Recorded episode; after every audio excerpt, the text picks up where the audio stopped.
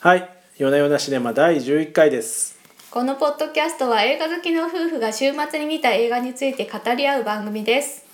今日のテーマはノクターナルアニマルズですいやーなかなかすごい映画でしたねじゃああらすじいきましょうかはい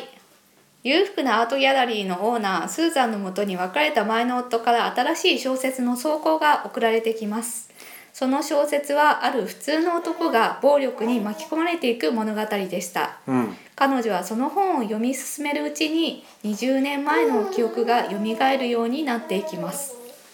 というお話ですねはい。でまあ三つの軸があるんですよね。まあ現在のロサンゼルスとうんえっ、とその小説の中のテキサスうん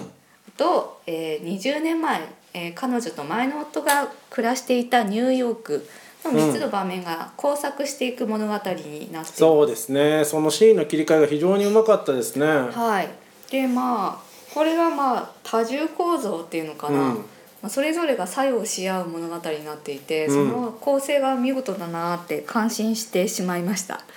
じゃあ監督の話からいきますかねはい、えー監督はですねトム・フォード、えーファッションデザイナーのトム・フォードです自分の名前でも、えーとまあ、ブランド立ち上げてますけどいやーあのトム・フォードさんだと思いませんでしたねそうなんなんですかよねえべーと同姓同名の別人かと思ったらあのグッチとかやられてるあの方なんですね、はい、あのグッチイヴ・サンローランといったですね老舗のブランドを再生させたことでも非常に評価が高い世界的なデザイナーの方でして。うんまあ、映画では「シングルマン」という映画を2009年に監督脚本制作でデビューしています。うんでシングルマンも非常にあの業界からの評価が高くて、うんまあ彼の美意識と、まあ、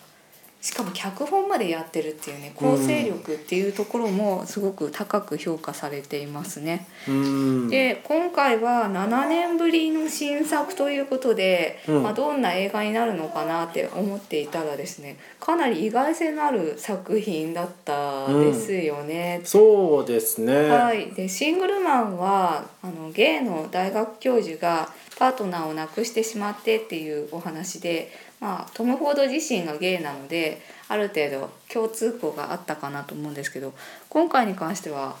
あのテキサスのね暴力的な小説のところの描写なんかはかなり意外性のある物語になってまうした。んそうですねなんかこう異業種の人が映画制作を始めた時ってどうしてもその元の業種のものを引きずっててこう、うんベルセバスチャンのやつが撮った映画とかゴッド・セーブ・ザ・ 「ゴガーッルド・セーブ・ザ・ガール」とか、まあ、ああいうのああいう感じにこうね今までやってたことの世界をベースにしてやってちょっとこう、まあ、な物語としてはなんかあんまり深まらないものが多いかなと思ったんですけど、構ね今回は結構ねぐいぐいぐいぐいえぐってきましたね。うんそうですねで。しかも、まあ、こうファッションシーンセレブリティの世界みたいなのが描かれてるんですけど、なんかテキサスの今日のゲスト赤子も元気ですね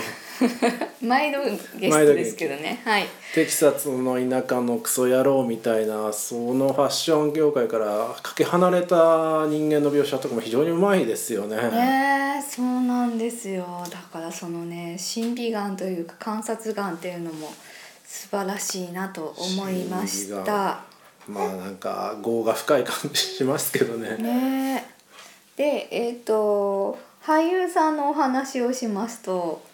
えー、と今回俳優さんたちも高く評価されていましてほうマイケル・シャノンがアカデミー賞の助演男優賞にノミネートされていました何の役やった人ですか？えっとボビーっていう、まあ、小説の中の警察官の役をやってたうん。人ですね、まあ、マイケル・シャノン開優開演俳優と言われていまして顔面がすでに、なんつうか岩のような岩のようなねはいうえうえうえう深えみのあるうえ顔をされていますけれどもいかにもテキサスのなんつうかかなんつう頑固親父みたいな。みたいなねでまあ普段の彼は全然あの洗練されたへえそうなんですか。全くね違う役を演じてますね。であの私すごく意外だったのがアーロン・テイラー・ジョンソンっていう若手の俳優さんが今回ですねその小説の中で主人公の家族を殺すまあなんつうのかなサイコパスみたいなあ人のを狂った若者みたいなあれはあいのはいわけですね。演じていまして彼がゴールデングローブで上演男優賞を取っております。あとはなんさか でもあれですね、はい結構なんかちょいちょい役というか主役じゃない、まあ助演賞なんでそうなんですけどそこに賞を出すのかっていうのはちょっと意外ですけどね、あーもうそこは結構納得しましたけどね。ああそうですか、うんーなんかそれぞれ際立った役だったのでうーんあと普段のとのギャップというかああそうなんだアーロン君に関しては、えー、と今まで「キックアス」のシリーズでうん主人公のなよなよした男の子のうん役をやっていたり「ノーウェア・ボーイ」っていう映画で、うんへえージョン・レノンの役をやっていたりどっちかというえと文化系な青年の役が多い人なんです今よ回。完全に狂った若者でしたね今回は真逆の役なんですよね。裸でうんこしたりりしてるそうあテのキ役でサすスよねの、はい、テキサスの狂った若者っていう役で、まあ、あのだいぶ振り切った、うーうんん、役柄になっていたなと思います。うんで本人もなぜ自分にこのオファーが来たのかということで大変戸惑ったそうでへえでもまあ現場ではトムを信じてかなり限界を出し切ることができたと語っておりました。はあそうなんですねはい、ううんんで映画全体もベネチア国際映画祭でコンペティションに出されて審査員グランプリを取っています。結構確かに力強い映画ですよねなんか僕好きかどうかっていうと全然好きじゃないんですけどこの映画あ本当ですか私これ好きです ね。こう、まあ、パワーがすパごいなワってフのルそう思いましたねこれはいいものを見たなって思いあまあそうでしすかたなんね。かなんでこんなもの見ちゃったんだろうなと 思いあそうです思いか。ましたけど本当に力強いさとか完成度とかしかもそのトム・フォード、あはのいトム・フォードが2作目にしてこの深みっていうのはすごいすごいですよすね。ごいですよねは。よっぽどこう業が深いんじゃないですかねあの人はね。うんまあすごいなって思ったところが普通のあの映画だったらこの小説の中の話だけで終わると思うんですけどその3つの舞台があ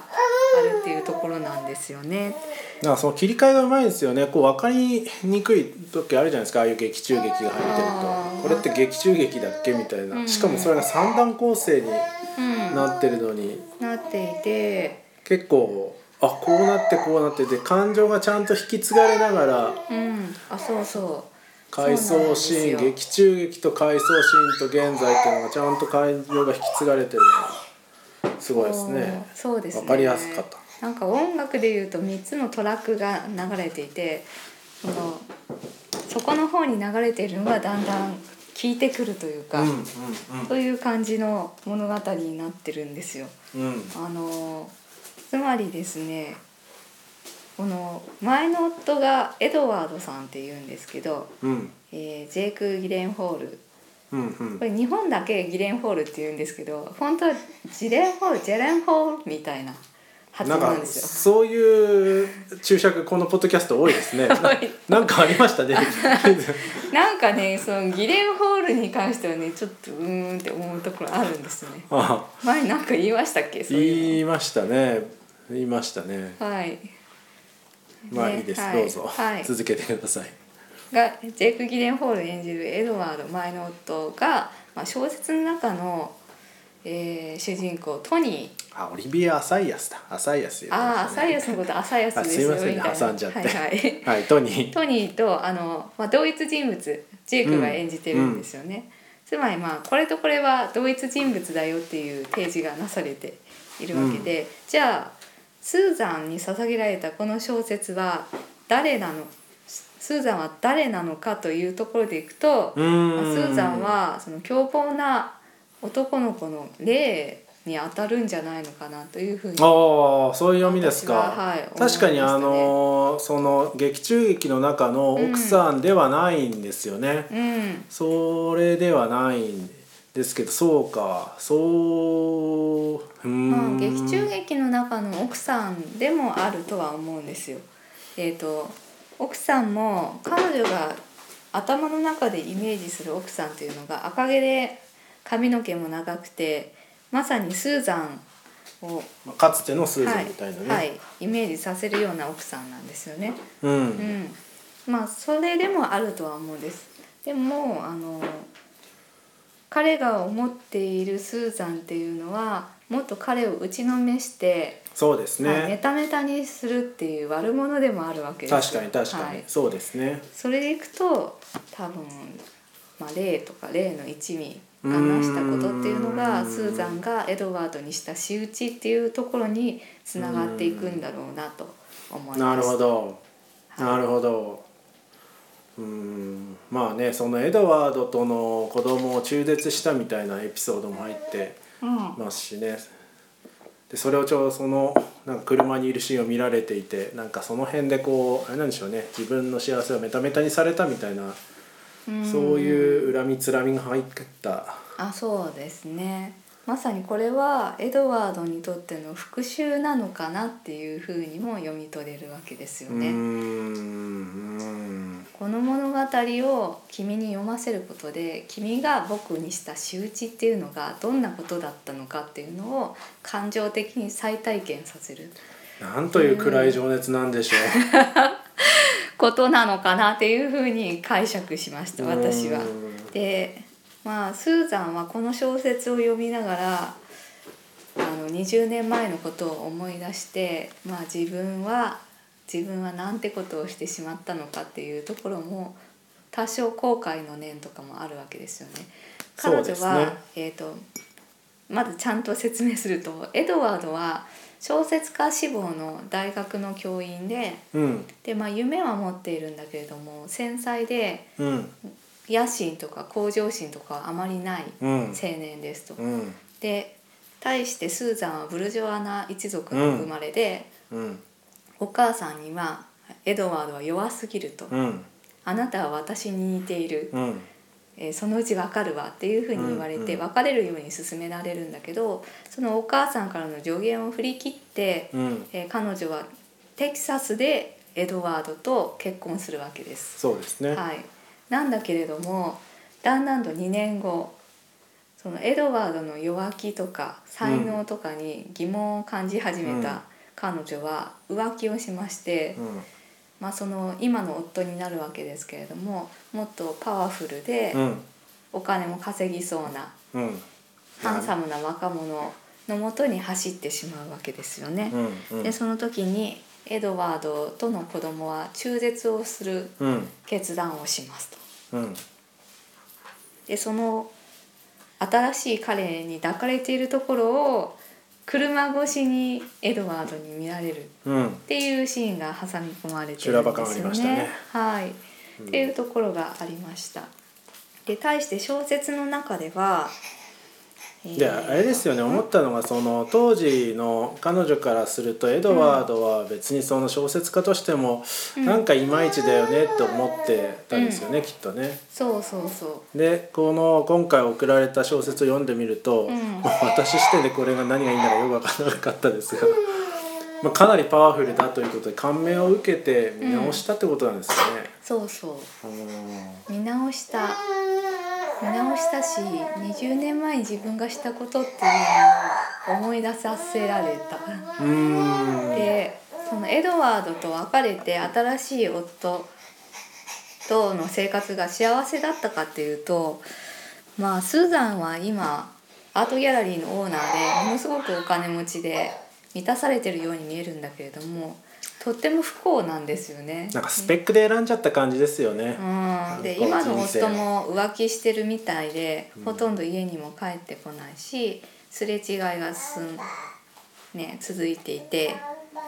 もう家庭が崩壊していることは明らかです。うん、うんうん、なんかこうね反動でなんとなくスペックで選んじゃったけど結局自分が欲しいものは何だったんだっけっていうような振り返りですよね。ですよね。でまあその象徴なのが多分冒頭に出てくる太ったおばさんたちの踊りなんだと思うんです。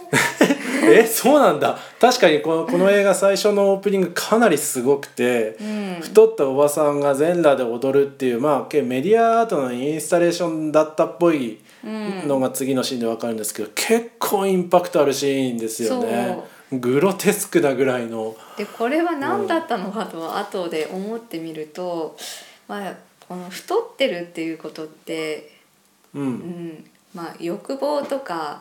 あうんとうん消費をしすぎているっていうことの象徴なのかなってほう思あうんですなるほどね なんかだいぶ読み込みましたね強み込みましいわた。ゆるまあ確かにそのいわゆるこう作り上げられたセレブソサイエティっていうのが欲望でブクブク太ったそうそうそうそ人う。たちだとなんか着飾っているが、うん、僕だだからすごくそこは虚無の世界というか空っぽなんだよっていうねトム・フォードさんもあれでしょうねファッション業界のまあトップ、トップセレブリティですけれども、うんなんかあんまり楽しくないんじゃないですかねきっとね。なんかね結構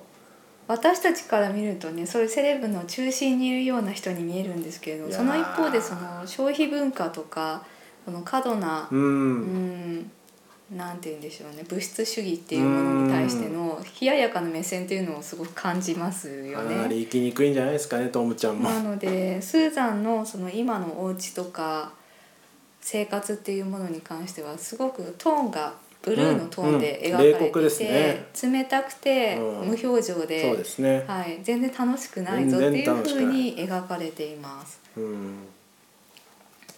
あのラスト、うん、はいまあ、ちょっとネタバレですけどラスト来ないじゃないですか夫はいあ、もいっときなりもうラストいくんかエい。ドワはいードは。 はいエドワード来ないじゃないですかあれはなんで、なんで来ないですかねうーんまあそれが彼にとっての復讐だったからっていうことなのかなってあもう盛り上げるだけ盛り上げておいて行かないぞといううんうんもしくはそのスーザンの妄想だったっていうことかもしれないし、ああなるほどねエドあワードからのメールが妄想だったあなるほどね仮に来たらどうするんですかねうーんでもスーザンはそこに出かける前にいつものバッチリメイクじゃなくて、うんちょっと口紅を落としてあ自然な感じの確かにはい、確かにメイクに変えたりするじゃないですか。ああそう言われてみればよく細かいとこ覚えてますね、うん確かにアートギャラリーに行く時にはもうバッチリそうガチッとしたメイクでだっけどかめみたいなメイそうクでしすねてるんですけどあのシーンだけ最後に撮るんですよねそうそうそうなので20年前のもっと素朴だった自分に見せたいっていう気持ちが働いているのかなと解釈しましたなるほどああそれはそうか言われてみるとそうですそねうなんだけれども、もう失ったものは手に入らないっていうラストなのかなっていうふうに思いましうーたうんんまあそうですね、そうですねうんそうかもしれないですねはいこれなんかだいぶ感動してたみたいですけどはいだいぶ良かったですかそうですね構成に感動したというかあーあの三段構成みたいなや三つ段構成はいこれはすごいうんうんと思いましたけどねそうでもなかったいやいやすごいとすごいとでも見直したい映画化とかそ好うそうそうそうきな映画化って言われるとうーんっていういやだからかんうん見て気持ちよくなるような映画ではないんですけどそうですね完成度は高いなと高いですよね高い予想以上に高かったし、高かった緊張感このテキサスのねその無力な男が暴力にあの不条理に巻き込まれていくっていうところ絶対次に緊ろ張感がねくでもないことが起きるだろうなっていう雰囲気がずっと漂ってんですよね。そうなんですようんでね私も気が弱いんで このねトニーさんの気持ちがわかるそこですかね共そ感のと。うんはあはあもうじりじりした気持ちっていうのにすごくうんねそこが本当にリアルに自分がそこにいるような気持ちにさせられてあら変な汗をかきますねう。んまあ変な汗全体的にかきますね。んそうですね。まあ、あとは出てくるアートもスーザンの気持ちを表しているのではないかと。ああ全体的にアグレッシブなものが多いですよねグロテスクで。うんリベンジって書いてあるやつとか。あそうそうリベンジ、復讐っていうそうでねすね。ポスターっつうのかしらアートの前で立ち止まるっていううまあ、そのそのね小説を読んでる途中で「うリんベンジ」っていうところでハッとするみたいなシーンありましたね。うんそうかあとはなんかこう矢がいっぱい刺さったようなああアートとか出てきて、まあ、彼女が今傷ついていたりそうですね。夫からの復讐を感じているのかなっていうふうにも読み取れましたなんか怒りとか悲しみとか後悔とかそういう感情あと暴力、うんうんこういう感情が渦巻く大変にうん、うん、大変に大変疲れて疲れる映画でしたねでしたねそうですねじゃあそろそろまとめましょうかまとめますと印象に残ったシーン は毎回聞きますけ印象に残ど、ったシーンかそういうの考えとけばよかったなうん、うーん私今言われてそのメイクを落とすところは結構そそう言われてみたらあそこはすごい重要なシーンだったんだなと気づきましてあれは良かったですねそうですね印象に残ったシーンはうーんまあやっぱりジェイクジェイク・ギレンホールさんがうん、なんでこう妻と娘をうん助けなかったんだろうみたいな、うん泣きじゃくるところと、うんまあレイっていううん、もうサイコパスと対峙するっていうところですね、なるほどそこは大変よ見かどっころですかたうんよかったねはいじゃあ今週はそんなところですかねそうですねあとまあ気になったのはその車っていうのと車ソファほーを